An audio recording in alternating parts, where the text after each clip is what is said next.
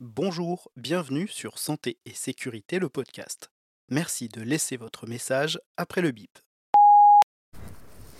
Bonjour, euh, nous sommes le 6 janvier, lendemain de grève générale des médecins.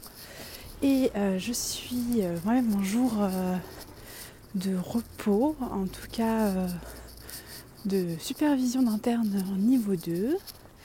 Et euh, au passage, je profite pour organiser euh, notre déménagement futur vers de nouveaux locaux et notamment j'ai réussi à récupérer les clés ce matin. Et euh, j'ai ma livraison de table d'examen à un moment dans la journée qui est un moment obscur entre 10h et 14h théoriquement. Donc je profitais de ce temps pour vous raconter ma semaine et voir un petit peu ben, quoi, te raconter. Alors je suis désolée, c'est la première fois que je fais ça, donc je trouve ça un petit peu étrange, mais on va y arriver. Euh, ce que je retiendrai un petit peu là de, cette semaine, c'est que donc c'était la reprise après les vacances de Noël.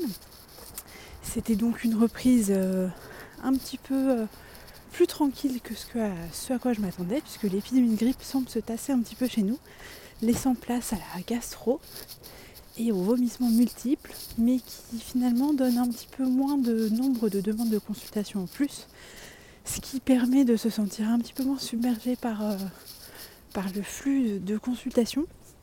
Euh, et ce qui est plutôt bien, euh, parce que avant les vacances de Noël, c'était très très compliqué. On rajoutait une quinzaine de personnes par jour pour grippe, puisque bah, déjà elles ne savaient pas forcément qu'elles avaient la grippe, ne comprenant pas que le test Covid était négatif, euh, ne comprenaient pas ce qu'elles avaient. Et en plus, elles avaient besoin de justifier leur absence au travail, ou à l'école, ou à la crèche, ou à la cantine. Et donc, euh, une demande administrative derrière tout ça. Euh, ce qui m'a surpris beaucoup cette semaine, c'est que il y a une espèce de, reconnaissance peut-être liée à la nouvelle année et, à des, des cadeaux de, de patience qui m'étaient jamais trop arrivés. Euh, en dehors de rares patients qui, font ça euh, assez souvent. Mais euh, là, sur la même journée, trois personnes m'ont offert des chocolats, des petits biscuits et m'ont remercié d'être là, ce qui arrive assez rarement. Donc je ne sais pas si c'est l'effet grève, communication dans les médias autour de tout ça et le fait que, que mes patients savent comment je travaille qui a amené à, à, à ce- cette espèce de reconnaissance ou pas du tout. Euh, mais en tout cas, j'ai trouvé ça euh, assez touchant et souvent de la part de patients auxquels je ne m'attendais pas forcément. Euh, donc c'était assez, assez intéressant et ça crée un lien plutôt, plutôt, plutôt sympathique et, et ça donne envie de continuer pour peu de choses, hein, mais, mais c'est plutôt agréable. Après, en termes de, concret de la vraie vie, c'est la semaine de vacances de la femme de ménage. Donc euh, voilà, avec la secrétaire, hier on a fait le ménage dans le cabinet, dans la salle d'attente, dans les toilettes, comme on avait fait pendant l'arrêt maladie de la femme de ménage. Parce que euh, malheureusement, quand elle est en vacances, la femme de ménage, on ne peut pas la remplacer. D'une part parce qu'on ne trouve personne, ça c'est un premier fait euh, important. Et d'autre part parce que c'est compliqué financièrement euh, de remplacer un personnel pour un- une courte période. Euh, sachant que par contre, euh, il y a un remplacement de la secrétaire qui est effectif à chacune de ses vacances. Ça fait partie des tâches pas forcément visibles du côté des patients, puisque eux ne voient que le temps de consultation. Mais autour de tout ça, il y a tout ce qui est temps de commande de matériel, d'organisation,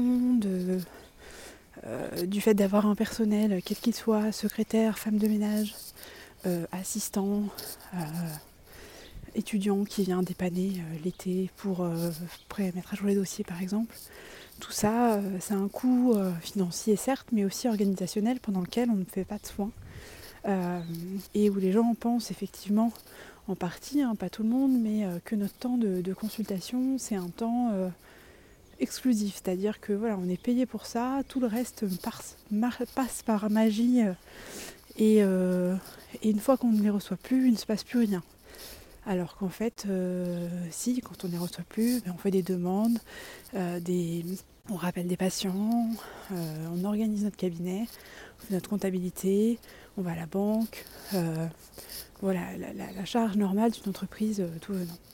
Et par exemple hier en, temps non médical, j'ai été en ligne avec une de mes patientes par téléphone pour essayer de la rassurer, puisqu'elle est actuellement au procès, qu'elle a des demandes d'avocat au niveau de certificat, etc et pour lui dire ce qui était dans son droit en termes de certificats médicaux et ce qui était de la demande abusive.